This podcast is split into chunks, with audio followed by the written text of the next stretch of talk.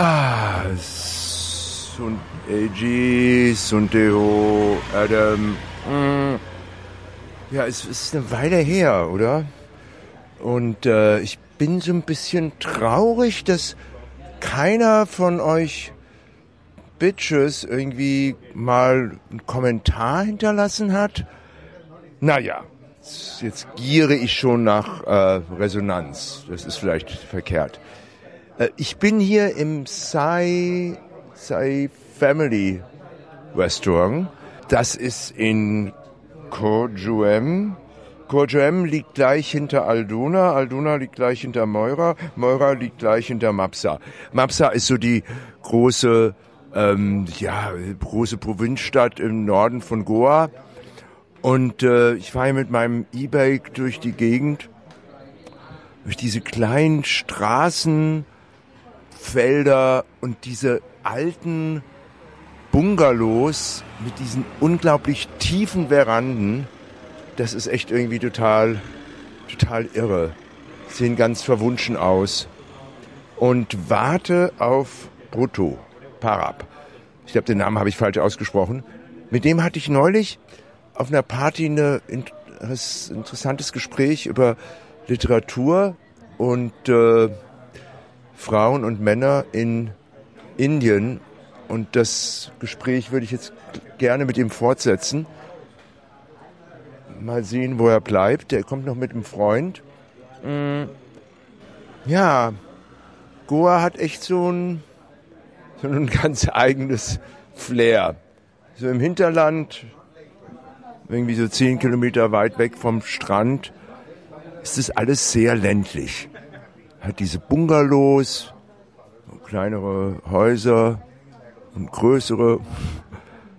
In jedem Kaff steht eine große Kirche, immer weiß, immer irgendwie barock. Ja. Ähm, was ich interessant finde, dass das Schnitzwerk in diesen barocken Kirchen oder neobarocken Kirchen natürlich von einheimischen ähm, Handwerkern gemacht wurde und manchmal sehen die Engel ganz schön indisch aus. Ha. Ah, da kommen sie mit dem Auto. Ich habe ihm gar nicht erzählt, dass ich es aufnehmen werde. Foto, I'm, I'm recording already. That's okay? Yeah, that's Alan. Hello, Alan. Hi. Nice to meet you. Hello, hi, hi. How's it going? Ni- Good ni- afternoon. hey, nice. This is cycle here? Yeah, this is a cycle. It's a very moody cycle. You it's like it, it quickly. goes off and goes on, like really. Ah, yeah. And I'm like completely stoned. Das ist ja nichts Neues für die Hörer und Hörerinnen. Ah, sehr schön. I was trying to get an outside place, but don't know. But they're still eating. Yeah. Ah, my goodness, Alan. I I'm doing this like very briefly. I'm doing this uh, this podcast for my for my German listeners. ah, where are we? We are in uh. Gosham. Okay, that's how you pronounce it properly. Oh my goodness, it's a nice place. Will I get some Goan uh, cuisine here? Yes, you will. Yeah, This is one of the grassroots places in Bonjue. Okay, nice, nice, nice, very nice. So, what do you do, Ellen? Um, I'm a creative director and a musician. My goodness, that sounds very impressive. You. Wow, I don't know. So, what have you been working on? The latest I mean, stuff? yeah, currently me and Prutu are working on a sound installation by the river. Okay, uh, yeah, yeah, yeah, yeah. Wow, I would like to see it, but then it's like uh, I'm leaving tomorrow, so I don't know. So, but, but the river I just passed, coming from Aldona. Yeah. This river, this big river. Yeah. So what? What can we listen to at the sound installation? So at the sound installation, we're using um, uh, mics placed in the earth and in the in the river. The, To um, yeah, we're using hydrophones and geophones. Yeah. To um, to um, modulate synthesizers to to the rhythms of nature. wow. So we the the idea the, the, the idea is to try and blur the line between what we regard as natural and what we call synthesized. You know, so it's that we're trying to we're trying to skirt that uncanny valley where you can't tell whether a sound has is of natural origin or is generated through oscillators. So we have both mixing there, and you can't tell what's coming from which source. And we're trying to get people to rethink what they call acoustic and what they call digital. Isn't there also a, whole body of mythology evolving around how sound came into the universe? The, are you? I mean, okay, that's that's like a dead end track apparently. Oh, uh, he just told me about the sound installation. Oh yeah, yeah, Yeah, yeah, yeah. Sunday. Which I, doing that. which I'm going to miss because I'm leaving Oh, when do you leave? tomorrow. Oh shit. Yeah, yeah. Oh, shit. So I, I won't be able to. Oh cool. Good we caught up. Yeah, yeah, yeah, yeah. I, I might be back in two weeks. Okay. So Are you going to Mumbai? no, I'm going to Kerala. Oh, to Kerala. Yeah, yeah, yeah. Nice, beautiful. Ah, my goodness. So the point is, um, tell me, can you please tell me a little bit about yourself? Do you want to get lunch? Yes, Are you of hungry? course. What do you I'm What would you like to eat? Oh, some Goan food. I would like to just place an order and then we Yeah, can yeah, talk. yeah, yeah, yeah, yeah, yes, yes, yes. You eat the thali. Huh? You need a thali. Yeah, yeah, sorry. Thali is fine, no? Morning egg prawns biryani. Thank you. I've just ordered for all of us. Okay, cool. Okay. Please tell me about yourself. Uh, my name is Prutu. I uh, work in Goa as a teacher uh, at a higher secondary school called Paradise, where I teach English language, literature, and critical thinking skills. Um, but I'm also a musician and composer and sound engineer. So I do music for ads and films and um, theater and pretty much any audio application that I can get my fingers into. So currently exploring sound art with my friend Alan. Yeah, yeah, you, Yeah, you, yeah. you talked about. I mean, two questions. Two Yeah. questions. Uh, one is, I, I watched you were also involved in some some uh, Bollywood movies, no? Yes, So I watched this one Tamash, I worked on a film called Talash. Talash. Yes, yes, yes. I did the background, With the haunter. Yes, yes, the yes, that's right, that's was- right, that's yeah, right. Talash. What does it mean, Talash? Talash is search. Search. Yeah, So- basically the search or the seeking. seeking. So there's Salman Khan. Is it Aamir Khan. Aamir. Ah, sorry, right. Aamir Khan. Aamir Khan. Kareena Kapoor. And Karim, uh, uh, Kareena what do you call- Kapoor. uh, what's his name again? Uh, uh, um, Aamir Khan. Aamir Khan plays this police officer That's right, that's whose right. son has drowned. He blames himself. That's right. And he also has to solve a weird case of suicide, not suicide, of a Bollywood actor. That's right, that's who right. just who's seen Wow, driving a car and then he just turns and steers the That's car right, into the sea Right, right, for no apparent reason. That's right. That's how the story begins. Yes, right. exactly. And then and then Aamir Khan is encounters because he's it somehow has to do with the red light district prostitution. He encounters this very mysterious, very beautiful looking prostitute. Right, whom, right. whom she played Kareena by? Kapoor. Kareena Kapoor. So Yeah. I mean, I, I- saw her before. She's quite a big now, and she's so her name is called Rosie, and it turns out that this is actually a ghost Yeah. which is which has been killed or like left to die by this Bollywood Yes, actor yes, and yes, his and his friends, and she basically, as a ghost, is responsible for him steering the car into the sea. Right. And at the end, it turns out that he was communicating to this to this ghost. Um, so you did the music for that? I or- worked on the background score for that. Okay. Um, at the time, I was working as an assistant to a film composer called Ram Sampath, who's very well known and popular. And so I was his assistant, and so I did a lot of the major portion of the background score for the film. Yeah. And then I produced some of the songs on them, but like obviously they're shared credits. But yeah, Okay. yeah. Um, this talking about this movie. I mean, um, you have you have like this sort of very serious male who is troubled. Um, you have his wife, and they're trying to to reassess their relationship. And then there's this mysterious woman, and they have this very sort of Yeah, sort of like a like a mystic. Yeah, yeah. Yeah. So, what what does this movie tell me about the relationship of man and woman in Bollywood. Uh, I think Aamir Khan is always, at least from his perspective, he's he feels like he's always telling modern stories. So, um, what does it tell you about the relationship in Bollywood, or does it? Tell, No, I mean, what, what is it trying to? in Indian society. I mean, Bollywood is a part of it. I think I he's mean, trying to highlight for for him over there. Like it's trying to highlight a couple of things. It's For example? uh, I won't over intellectualize it. I think Oh, he's yes, just trying to. No, I'm not. I'm not going to over intellectualize it. I just feel like for them it was just it's a cop story, right? Yes. And cops in India are traditionally known to be like you know just. um rough around the edges like you know and not expected to show sensitivity. So there's that aspect right of a of a male character showing sensitivity. And then i think the problems in the marriage was is a, is a little more bit of it's a modern narrative.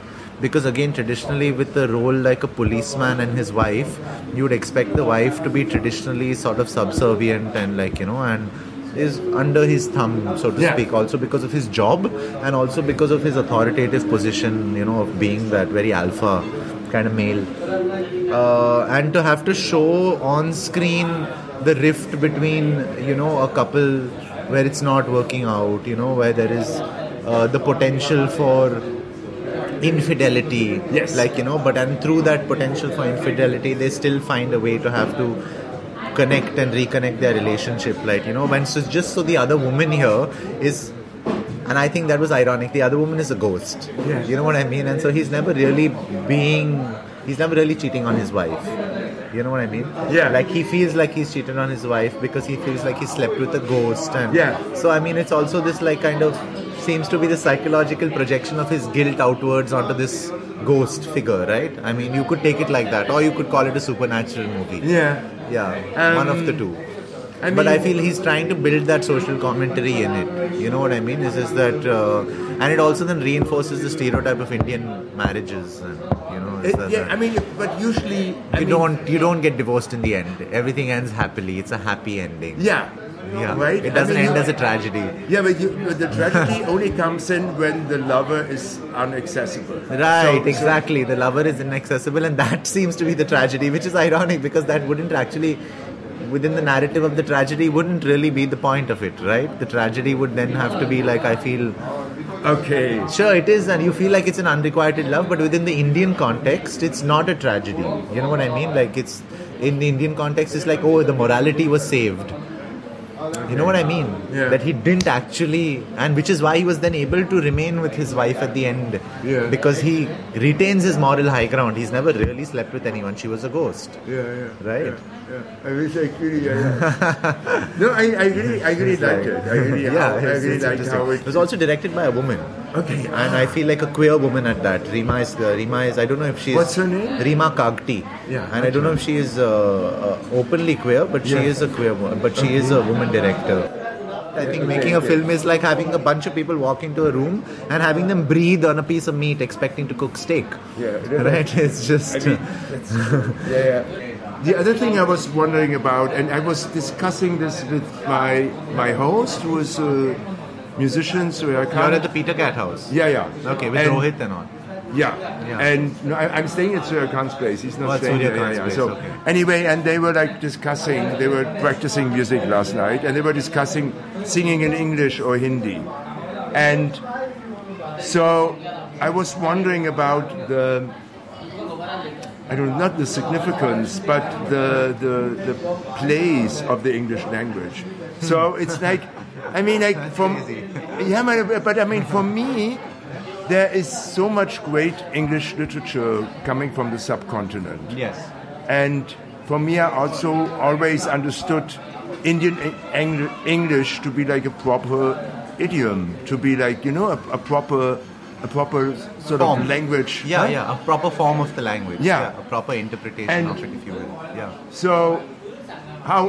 What's the question here? How alien is is English to you, or is it not alien at all? Man, actually, it's a it's a very valid question, and it's like I mean, they're different. Alan also will have an interesting take on it also, but like Okay. I feel like uh, for me, it's about it's a it's a sort of a post-colonial outlook, I, and I question my association with the language. I'm an English literature major. I've Yeah. done my masters in it. Yeah. And I love the language. I feel like I'm fluent in it, and I feel like I've, because of me being fluent in it, I'm often mistaken for not being Indian in a lot of European countries. Yeah, and also by Europeans when I- they meet me in sure, the country. I would never mis- Like, you the only thing I would might mistake you for Pakistan, but not for, for somebody who doesn't come from the subcontinent. No, no, but it's a very common misconception that I feel it's also this this view that you hold is also based on the fact that you have traveled to India so much, Yeah. and so then you know what the subcontinent is actually like. Yeah. But to the uninitiated of our people, India is just another third world country, right? And so then when you speak, like for example, in, I worked in London for a few months, Yeah. and in Edinburgh for a few months, and while I was there, people would talk to me and think I was from Birmingham. And they insisted I was from Birmingham, and I was like, "No, I'm not from Birmingham." But that's actually a compliment. No, like if is it? somebody No, why take- is it? Why is it a compliment? Because you are staying at a place and you are mistaken for a local. No, I mean, it's I don't. best thing. I know. Why, it's it's it's it's a it's a lack of.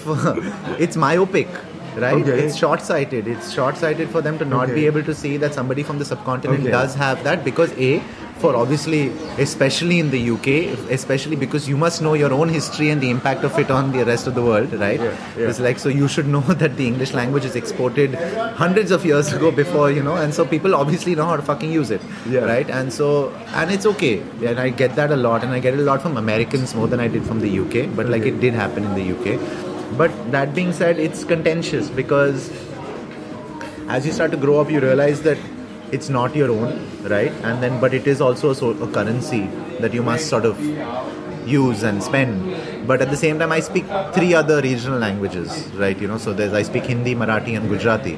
And i read and write in all of them as well. So uh, i don't know um, most of the media I've been exposed to, most of the culture that I've been exposed to, most of my influences have been in English. The music that I listen to, even though I studied classical music, Indian classical music as a child, I hated it, and I hated it because I'd heard Michael Jackson and I wanted to play the piano, and my parents gave me a harmonium, you know, and it was like, uh, so it's I don't know, but today I make work that sort of tries to address that question. Uh, so interestingly, I was reading Ngugi wa Thiong'o. Do you know? No. He's a Kenyan author. Yeah. Um, very famous because he was part at one point involved in the Mau Mau rebellion um, that happened in Kenya, which was Yeah. basically this, the uprising against the British. And uh, he was jailed for two of his works in English by the Kenyan government. And in that, he started to realize that even him as an English writer, you know, was a threat to his government, even as an English writer. And so then from that day, he switched to writing in Gikuyu. And so all his work is now written in Gikuyu and is then translated into English. Yeah. And so then I feel that's also something to consider, right? Is that while there are Indian writers who write in English and who are proficient in it from the subcontinent, personally i don't feel all of them have that kind of control over the language which is why i suggested shubhangi swarup to you that day right? Is i've read indian writers on the subcontinent there's good stuff right? But then the most lot of it is diaspora.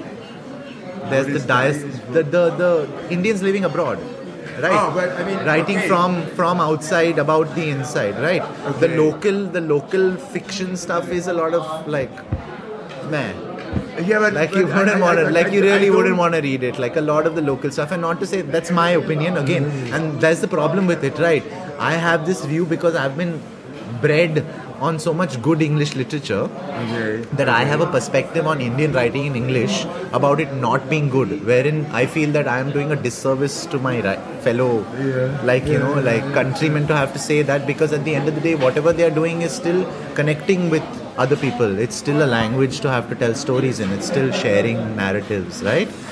So it's contentious. I don't know if I, there's a clear answer to it. Yeah, I mean, like, I would, I would totally argue with you because, like, I mean, um, like, even if you would like somebody like Rohinton Mistry, who is now living in Canada, yes, but I mean, he wrote from from India. he wrote did at one Bombay. point. He did. He did. Yeah. and i'm not dis- like rohinton mistry is great writing. I mean, like, come on, and and He- and his the, the stuff that he's dealing with is great. But there's a lot of indian writing in english that isn't very good. Which probably I'm and and it's not not even very good at- for me as an english major what i see in it is the vernacular in the english Yeah. the use of the vernacular you know what i mean Yes. tone grammar construction i'm seeing sentence construction that's clunky you know images that are not clearly put out but you can sense that they're trying to come out Okay, you know what i mean okay, okay, okay. like so there's imagery there's Kiran, visualization Kiran Nagarkar, who also wrote. Great. Kiran I mean, Nagarkar is great. Right? So there are Uh, good writers. Oh, like, even like, you know, the, my there are most. good writers But before I but met- prose literature. You Yes. know what i mean? There are stories and there's fiction and there's pulp and there's that but then prose and literature very few people write like Siddharth Dhanvant Shanghvi is another one who also lives here in Goa right now. Yeah, okay. He's written The Lost Flamingos of Bombay. I Beautiful, beautiful Yeah. writing, beautiful prose. Jeet Thayil, also Yeah. who travels a lot. Amazing prose. Narcopolis was such a moving book. Yeah, yeah, yeah, Yeah, yeah, it's like especially if you like Bombay and Yeah, like, yeah. and if I you really use liked it drugs, Like Yeah. it's and he's like there's poetry in his writing. Oh, there's a book. You know, there- uh, you know, like, I, because I usually conduct these sort of interviews while I'm stoned, so there's always a nice reference. When I'm. But you were you were being mentioned, Alan. You take on the language. I feel an important dimension to also consider when you ask, when you try to understand why English is so widely spoken in India and even looked up to as a reference language, is that India is um, very diverse. I mean, the dialect changes every uh, few kilometers. yeah, yeah. And so um, there is a the, the, the widely held belief that Hindi is a uniting language is is a misconception. Hindi is a divisive language in many parts of this country, and so um, a lot of people. North and South. It's I would even call the Northeast a different. Uh, uh, um, yeah, I would I would call them a different sector altogether because of the the uniqueness and the remoteness of that region. and all the languages that they have in there. Yeah. So I feel like what what it's not like every state adopts Hindi as uh, willingly. It's a Yeah. slow process for Hindi to become the national language, and we're not there yet. So English stands in for that one common language that can be spoken from all of these different states that call themselves India. But we actually should be called a federation of Indian states because that's how diverse the, the states But are. it's, it's still called a union. So the so it's still called, so you have the word union in the official name, right? I mean, isn't India called a union? Isn't it No. called a union? Say no. I always thought so. Okay, okay, okay, okay. I'm sorry. Okay. Wish we were, but Yeah, but yeah, that's what yeah. we're saying. We're saying it should be called an Indian be, but Union it's not. because that's more how like how uh, the reality is more like that. Yeah. So English is a good stand-in. It's a non-political. I mean, obviously, it's deeply political also because it is post-colonial. But right now, when Hindi is being politicized so much, English becomes that that non less political Yeah, force. Yeah, yeah. And then obviously the it's the language of commerce. Yeah. So- and also you'll notice now, for example, our Prime Minister, he goes out to every single international conference and will speak only in Hindi. Hmm. Right? And that that's a statement that he's trying to make at a very political level also, right? Is to have to A defy the colonial influence of the language upon the nation and its hood nationhood. Right? And who am I as a leader? Right? Whereas up until him every single prime minister has spoken in English. Right? What would you consider that? From a political standpoint, it's a kind of indifference, right? Or a deference on their side.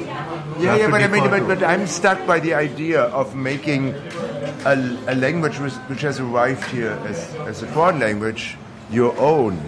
But that's probably some sort of a misconception from my side.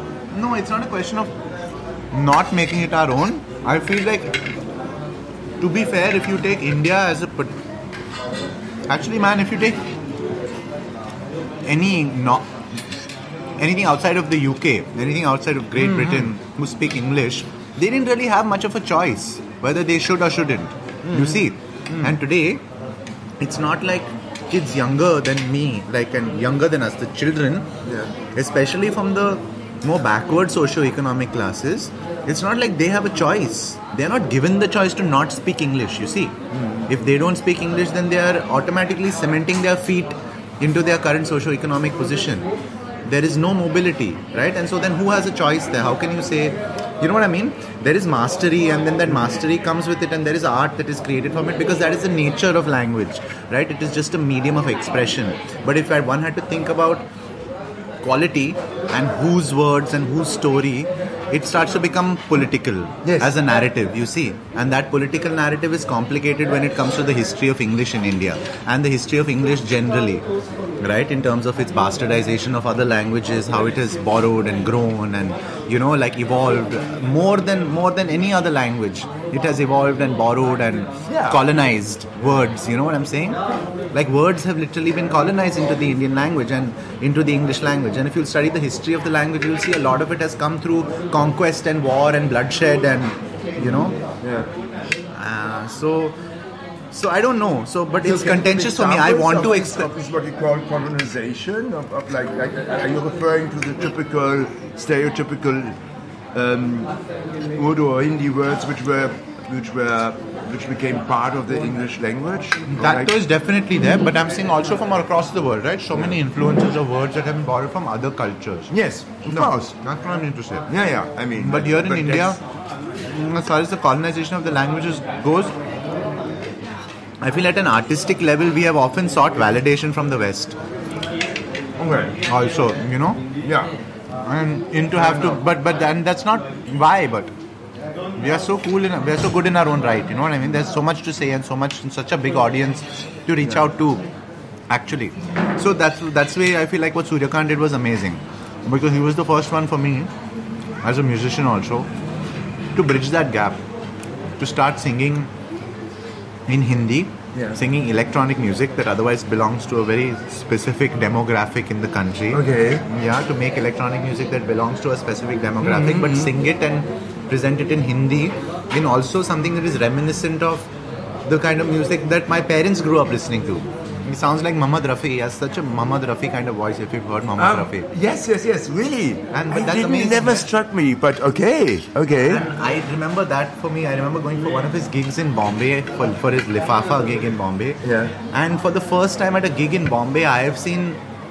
Usually, you go to gigs in Bombay and you know where you're going. Like, say, if you'll go to anti-social or you'll go to social, you'll know what kind of crowd you're going to meet, who's come there for the music, right? Oh, social is like a, a cafe in Bandra, Yes, you know the right? place, I have right, been there. If yeah, you're yeah. going to social, you know how who's going to be there, right? But when you, when I went for uh, Suryakant's gig to this little club in Bandra somewhere, there were people from everywhere. There were lawyers and accountants and and Hindi speaking Bollywood listening people and like you know who wouldn't otherwise engage with electronic music and all of them had heard his music and liked it. So that for me was amazing. He bridged he bridged a very modern Western influenced uh, style of music, which is the electronic house music, right? Yeah. And put himself into it as being the performer, but then also carried forward the heritage and the language with it. And it didn't seem forced. You know, it's Wow. not like there wasn't somebody before whom who did that, Okay, but for so- me, it didn't seem forced. So listen, also It liebe, seemed crisp. And I Crisp. think that was really interesting. To also das, das Essen ist gekommen. Was haben wir? What are we eating? Like I think This is uh, Bombay duck. Bombay. duck, it's- it's It has fish. Uh, fried fish, and this is prawns. und und und. And uh, the, this has bones in the middle, but they're very soft and you can just eat Okay, them. das ist toll. Also Fisch mit weichen Kreten. Das finde ich super. Also, um, I think I should I should finish this up. It's already half an hour, and I want to talk to you. I don't want to exploit you too much. ähm, liebe Hörerinnen und Hörer, ja, das war ein, ein, ein Mittagessen in Goa. Hm, ja, mit Leuten, die hierher gezogen sind. When did you move here, by the way? Two and a half years ago. Two and a half years ago. During you go. Okay, and what about you? Similarly, like one and Similar. a half, two years. Ja, Genau. Einer von diesen neuen Goa-Leuten. Ja. Hey, ähm, das war's, liebe Hörer und Hörerinnen. Ähm, ja, bis demnächst.